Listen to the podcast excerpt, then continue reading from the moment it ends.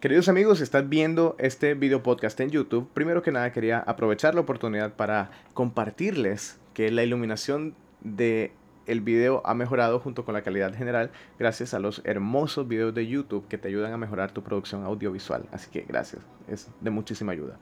Y bueno, si estás por acá nuevamente, te agradezco por seguir escuchando el podcast, por seguirnos viendo y espero que te estén, sirviendo mucho los temas que estamos tocando. El día de hoy vamos a tocar sin duda un tema que ya si tenés un perrito seguro lo has pasado, lo has vivido y es el típico, doctor, tengo un perro que no se deja de rascar, tengo un perro que se chupa las patas, que se rasca, sobre todo en la zona dorso-lumbar, ya ah, llegando a la colita, que pasa toda la noche, no me deja dormir, el pinche perro no para en todo el día de rascarse.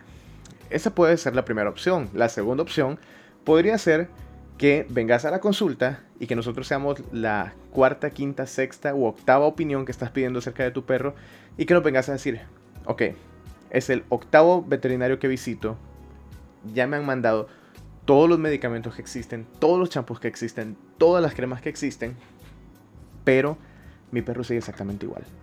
Y necesitamos, por favor, que se cure. Seguro que ya te ha pasado.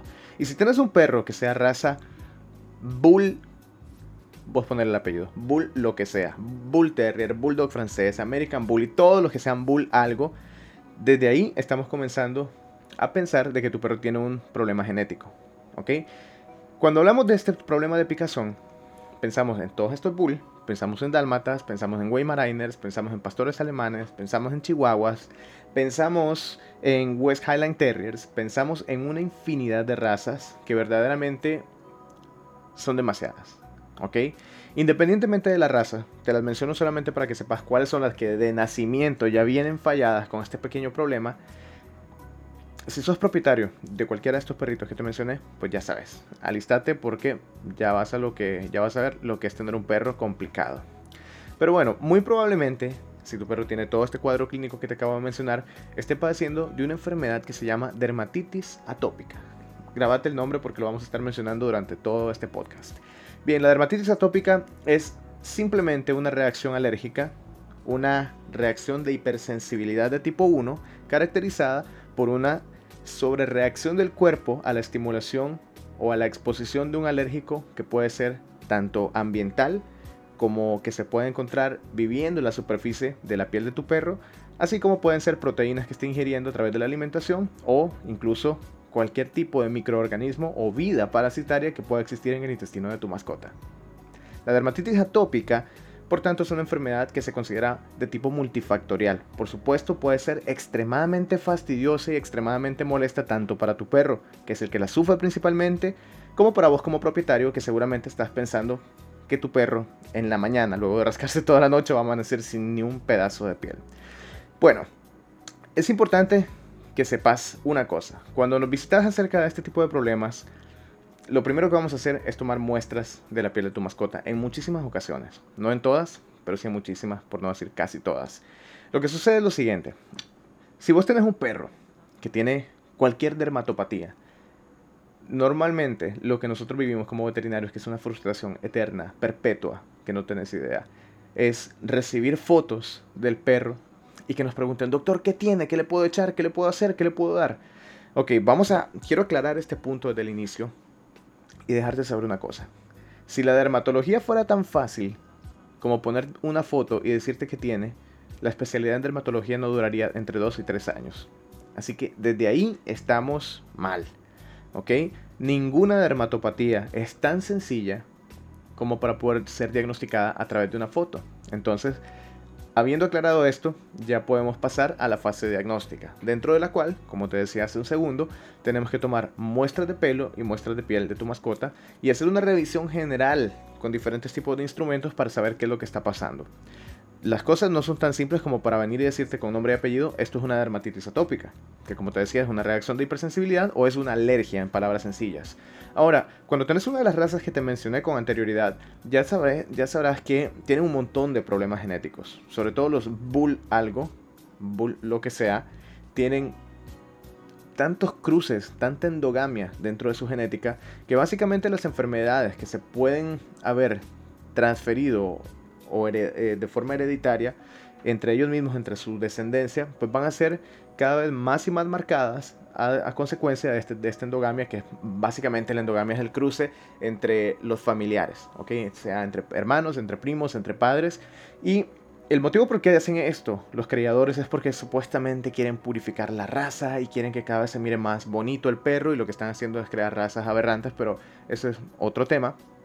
El problema aquí con, esta, con estos American Bully, con los, estos Bulldog franceses y con los Bulldog inglés, con todo esto, es que siempre vienen predispuestos a padecer alguna condición que va a afectar su calidad de vida. Aparte de estas razas, pues cualquier perro básicamente puede padecer dermatitis atópica. Y esta enfermedad se va a caracterizar, como te dije, por la picazón, pero también va a tener otros signos muy particulares de enfermedad que nos van a estar determinando cuáles son el tipo de muestras que vamos a tomar para poder hacer un diagnóstico diferencial y dentro de las cuales vamos a encontrar signos muy claros como por ejemplo eritema, vamos a encontrar pápulas, pústulas, pérdida de pelo, comezón, sobre todo en sitios muy particulares, como pueden ser la zona dorsolumbar, que te hablaba al principio. La zona dorsolumbar es más o menos el, la vueltecita que está dando de la espalda hacia donde empieza la cola. Justamente ahí, y si tenés un perro que en algún momento lo has comenzado a rascar en ese sitio y que empieza a mover la patita y se vuelve como loco, pues tu perro tiene ese signo. ¿ok? Otros signos que podemos encontrar asociados a esto pueden ser el lamido intenso, constante perpetuo de sus patas, sea en la parte dorsal, o sea en la huellita, en la zona plantar o, o, palmar.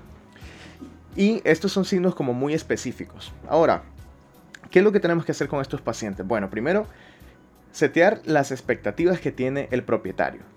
¿Y a qué me refiero con esto?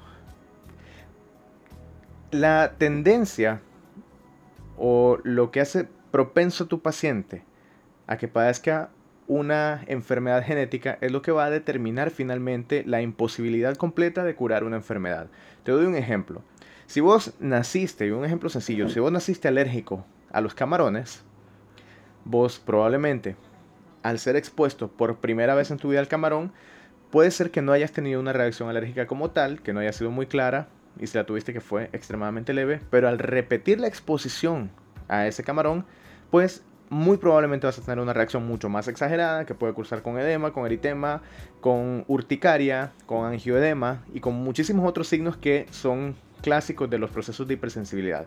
Pasa exactamente lo mismo con tu mascota. Si tu mascota nació alérgica a un elemento medioambiental o un elemento intrínseco de ella, pues va a, continuar siendo alérgico a este elemento durante toda su vida. Por tanto, no podemos curar eso porque está determinado por sus genes y por sus tipos de reacciones de anticuerpos. Ahora, entonces, ¿cómo, ¿cómo procedemos con estas mascotas? Como te decía, lo primero que tenemos que hacer es setear las expectativas del cliente y de entrada decirte, si ya eliminaste todas las causas previas que te pueden estar predisponiendo a tu paciente a padecer esta enfermedad, ¿y cuáles son esas causas? Ok, te hablaba sobre enfermedades muy comunes, eh, dentro de las cuales pueden ser, por ejemplo, la presencia de parásitos intestinales y básicamente la reacción de hipersensibilidad o lo que determina estas reacciones alérgicas es que el paciente se exponga a cualquier cosa que por X o Y motivo terminó siendo alérgico a eso.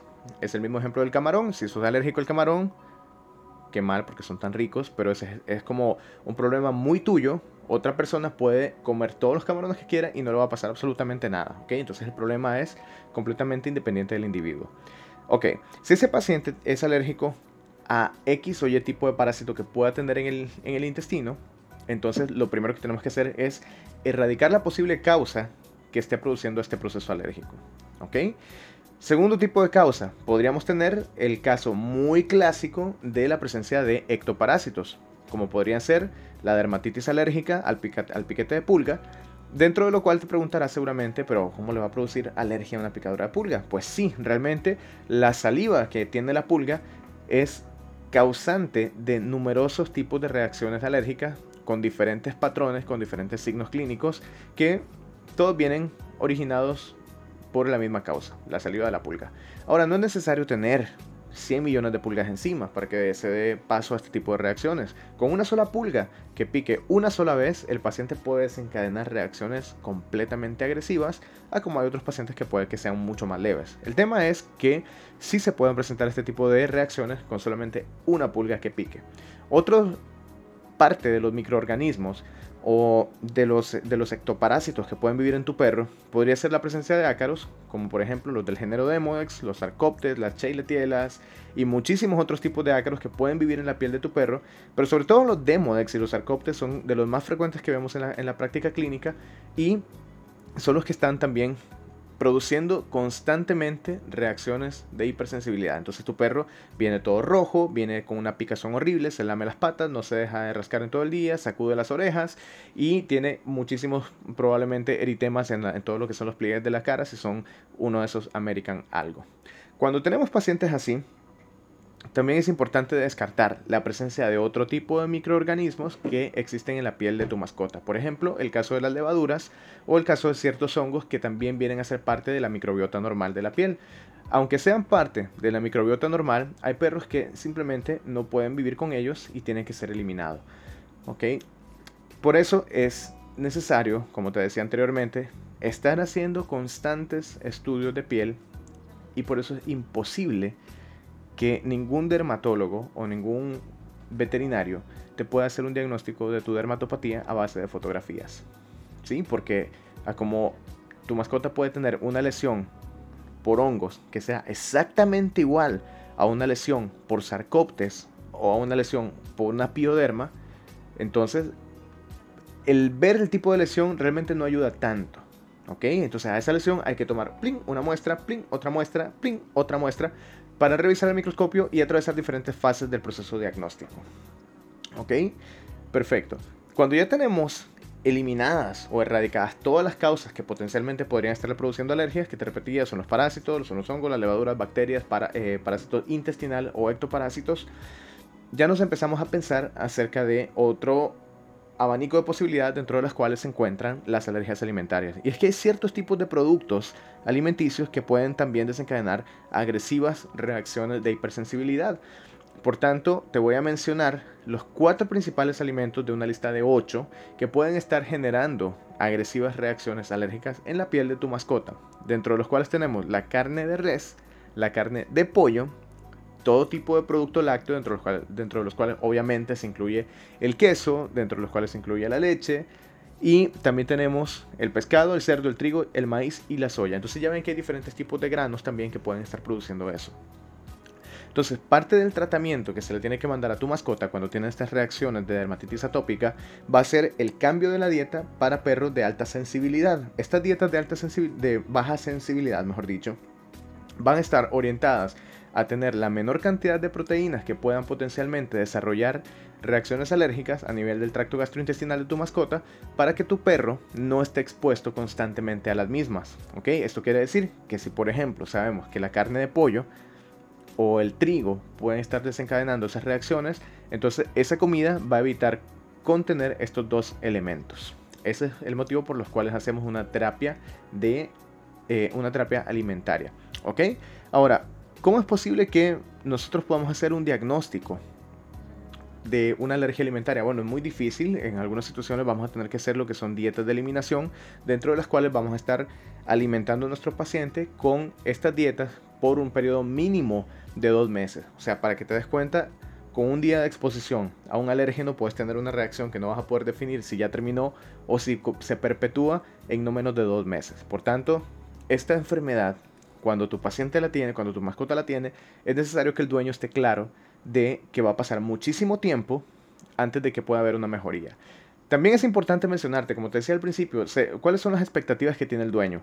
El, el, ejemplo del camarón que te di es precisamente para que sepas que si tu mascota es alérgica a algo, pues va a ser alérgica toda la vida. Entonces, las expectativas del dueño es que tu mascota se cure, que le des una pastilla y que con una sola dosis, ¡puf!, desapareció el problema.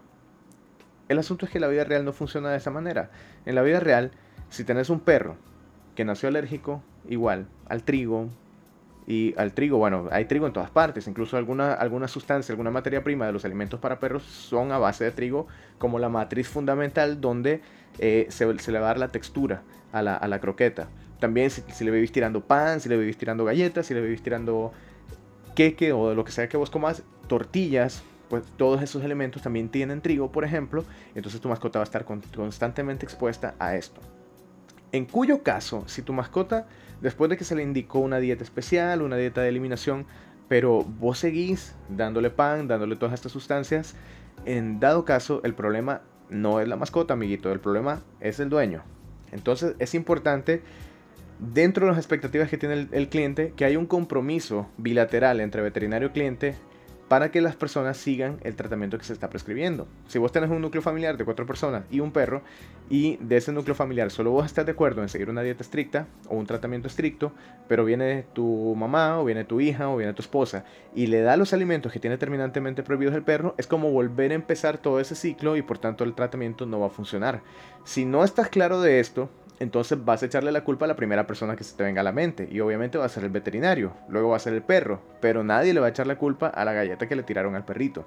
Bien, dentro de las expectativas también, aparte de todo esto, está en conocer que si vos vas a adquirir un perro, tenés que saber qué perro vas a comprar o qué perro vas a tener en casa.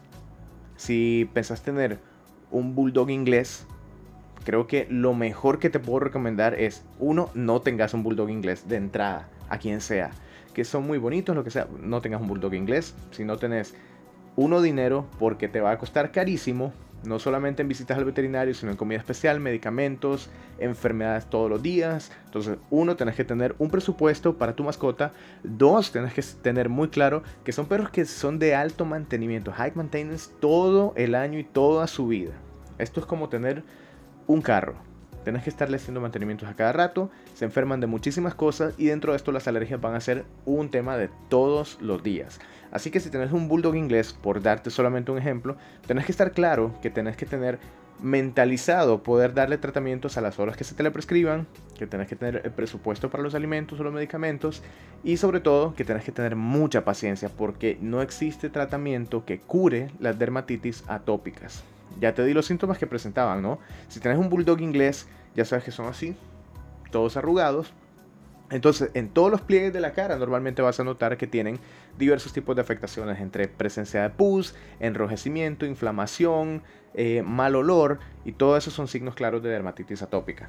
Por supuesto, hay tratamientos para esto, pero como te dije, primero, antes de prescribir un tratamiento, tenemos que hacer una eliminación de, las, de los diagnósticos diferenciales, dentro de los cuales ya te mencioné cuáles podrían ser, y al descartar todo esto, al hacer las dietas de eliminación, pues ya te podemos venir a decir con muchísima seguridad que tu perro tiene una dermatitis atópica.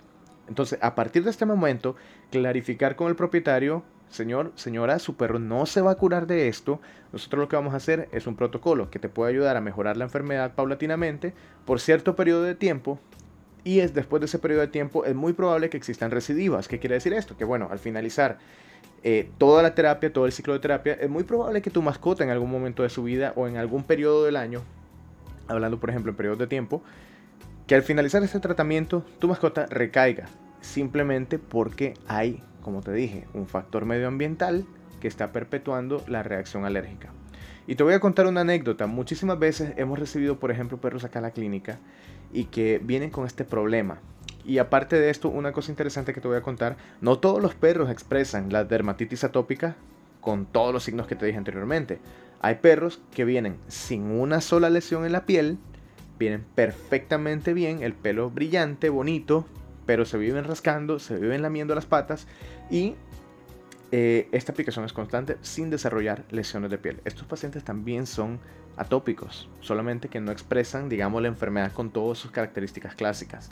Entonces, hemos recibido perros acá que han vivido toda su vida con dermatitis atópica, los dueños frustradísimos porque, de nuevo, terminan un ciclo de tratamiento, pasan bien un mes, dos meses y luego recaen, entonces a repetir. Y así estamos, una y otra vez. Pero si nos ha pasado la experiencia de que de repente estas personas se mudan a otro país e inmediatamente el perro, puff, como nuevo. Nunca más una reacción de hipersensibilidad, nunca más se volvió a rascar. Y si tu perro tenía lesiones de piel, si no tenía pelo y todo eso, le volvió a crecer aquella melena, aquel cabello precioso.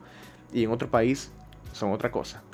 Pero también nos ha pasado a la inversa. Hay personas que su perro siempre ha estado bien toda la vida y viven en otro país y cuando vienen a vivir a Nicaragua el perro la piel desbaratada. Así que quiero decir que hay algo en nuestro ambiente que no está, o viceversa, ¿verdad? O hay algo en el ambiente donde va el perro eh, Y, pues esa mascota, pues ya cuando se expone a este tipo de alérgenos medioambientales, pues ya empieza a desarrollar este tipo de reacciones. ¿Qué pueden ser esos factores medioambientales? Bueno, las opciones son infinitas. Cualquier cosa, o sea, incluso las cosas más locas que te puedas imaginar. Podría ser la exposición a un detergente que utilizas en tu casa, una nueva marca de desinfectante, podría ser polen de alguna planta, podrían ser fibras vegetales que se encuentren de algún adorno, de algún elemento de, que existe en tu casa, podría ser ácaros del polvo, o sea, no tenés idea de la cantidad de cosas que pueden producir alergia a una mascota. Y sí, es muy frustrante tener un perro con una dermatitis atópica que no se controle, lo sabemos, lo experimentamos todos los días, pero es importante que tengas claro tus expectativas del tratamiento. El tratamiento no es para curarlo, es para controlar a tu mascota a mediano o largo plazo idealmente. Por supuesto tenemos diferentes terapias, pero se van a prescribir en base a las características que tenga tu mascota, a ver si tiene condiciones previas, a ver si tolera la terapia, a ver si padece alguna otra cosa que no pueda estar indicada eh, para la cual no puede estar indicada este tipo de terapia. Pero básicamente este tipo de enfermedades se tratan usualmente con, con el uso prolongado de corticoides con diferentes protocolos. O sea, no se trata de mandar una pastilla de X o Y producto todos los días y listo. Hay protocolos dentro de los cuales se respetan tanto las dosis, los intervalos y por supuesto, los periodos de administración que tienen que ser tomados muy, muy en cuenta. ¿ok? Otros tipos de tratamiento, normalmente lo que utilizamos son estos corticoides como inmunosupresores para tratar de que el sistema inmunológico tenga sus reacciones con un poquito más de decencia, que no, estén, que no sea tan agresivo. También tenemos los antihistamínicos, ¿verdad? Hay muchas personas que, por ejemplo, utilizan loratadina en su perro. En la experiencia, realmente la loratadina no hace nada, no hace absolutamente nada, ni cosquillas. A los perros no les pasa, no, se les mejora ni un poquito la comezón, ni ningún tipo de reacción alérgica a través de la loratadina. Por tanto, es importante que consultes al veterinario acerca de cuáles son las opciones de uno o más medicamentos en combinación para que puedas tener un mejor efecto terapéutico en el tratamiento de tu mascota. Más avanzado hacia otros tipos de terapia, ya tenemos inhibidores de la llanosquinasa que son los medicamentos de alta gama, son como el iPhone 13 de los antialérgicos, que no son exactamente antialérgicos, sino que cortan la reacción alérgica antes de que ocurra, como lo que sería el caso del oclacitinib, que es una de las terapias que costo-beneficio, sí, son muy caros, pero son excelentes. Y el beneficio que tienen estos productos como el oclacitinib es que no tienen, reacciones, no tienen reacciones adversas prácticamente, como si los tiene el uso prolongado de corticoides. Por tanto es importante que dentro de los tratamientos que utilicemos estemos claros de cuáles son las consecuencias, cuáles son los intervalos de dosificación, las dosis y el periodo de tiempo por el cual se va a estar utilizando el tratamiento. Otra cosa importante a tener en cuenta es que los pacientes que presentan problemas de piel normalmente tienen una disrupción de la barrera de lípidos y por tanto es necesario suplementarlos con algún otro tipo de elementos para que fortalezcan esta barrera de lípidos. ¿Y qué sucede aquí? Bueno, normalmente los tratamientos para la dermatitis atópica van a consistir tanto en terapia vía oral a través de si necesitan antibióticos dar antibióticos, a través de corticoides o inhibidores H2, perdón, H1 o a través de otros medicamentos un poco más complejos como los que te decía ahorita, los inhibidores de la llanosquinasa o incluso inmunoterapia. Bien, aparte de toda esta terapia bioral o parenteral, también tenemos la terapia tópica, dentro de la cual tenemos que contemplar cuáles son las principales causas que están determinando la alergia en tu mascota. Como te decía, el estar segurísimo de que la piel no tiene presencia de hongos o bacterias va a ser uno de los factores principales. Estar seguro de que no tiene presencia de pulgas, garrapatas, ácaros, los cuales solo pueden ser determinados a través de muestreo de cutáneo. Y por supuesto, medicamentos que complementen toda lo que es la barrera lipídica a través de diferentes mecanismos. También la suplementación con vitamina A, vitamina E, omegas, ácidos grasos, etc. Entonces, todo este tratamiento va a ayudar a que la calidad de vida de tu mascota mejore y a que la enfermedad pueda ser controlada a mediano o largo plazo. Pero, de nuevo, expectativas estar claro de que una mascota que es alérgica y que no se conoce el origen de su alergia va a estar expuesta o va a ser propensa a tener recidivas una vez finalizados los ciclos de tratamiento. Existen alergias estacionales durante las cuales la mascota puede estar, por ejemplo, todo el verano bien y en invierno tener estos cuadros horribles o viceversa. Entonces es importante el manejo de la mascota y sobre todo conocer que si vas a tener un perro nuevo en casa, sea que lo compres o que lo adoptes, no pasa nada tenga, sepas qué es lo que vas a adoptar, cuáles son los cuidados que requieren, a qué te estás metiendo, a este compromiso que puede ser un compromiso por 15 años, 16 años o más, y entender que si te vas a, tener, vas a tener una mascota, tenés que cuidarla y tenés que ser un dueño responsable. ¿Ok? Perfecto. Ese fue el tema de hoy, espero que te haya sido de mucho provecho y espero que haya quedado mm, claro muchísimas cosas que siempre estamos repitiendo en la consulta para que las personas refuercen qué es lo que está pasando con su perrito. O sea, no es que tu veterinario no sepa qué hacer, es que tu perrito tiene un problema y pues lamentablemente el problema se desarrolla de esta manera. Y no crean, realmente la dermatitis atópica es una de las enfermedades que más constante está en estudios. Ustedes se meten a leer revistas de dermatología y de nuevo, siempre te voy a dar este ejemplo.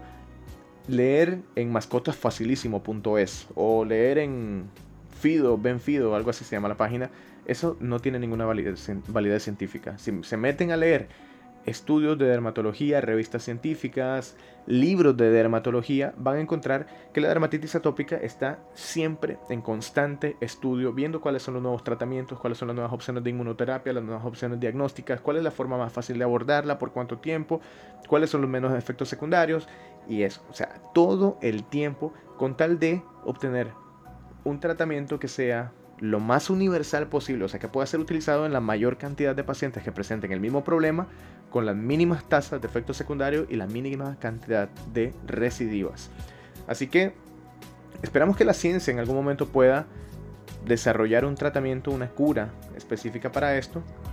Pero bueno, es así, las cosas son así. Y seguramente tendrás algún familiar alérgico que se despierta por la mañana, estornuda 100 millones de veces con, como un reloj nuclear todos los días a la misma hora. Y ya te contará él o ella cómo se siente eso todos los días. Y ver que le mandan tratamientos de todo tipo. Puedes recibir terapia de inmunización contra el alérgeno si es que lo encuentran. Y aún así, pues va a seguir teniendo el problema.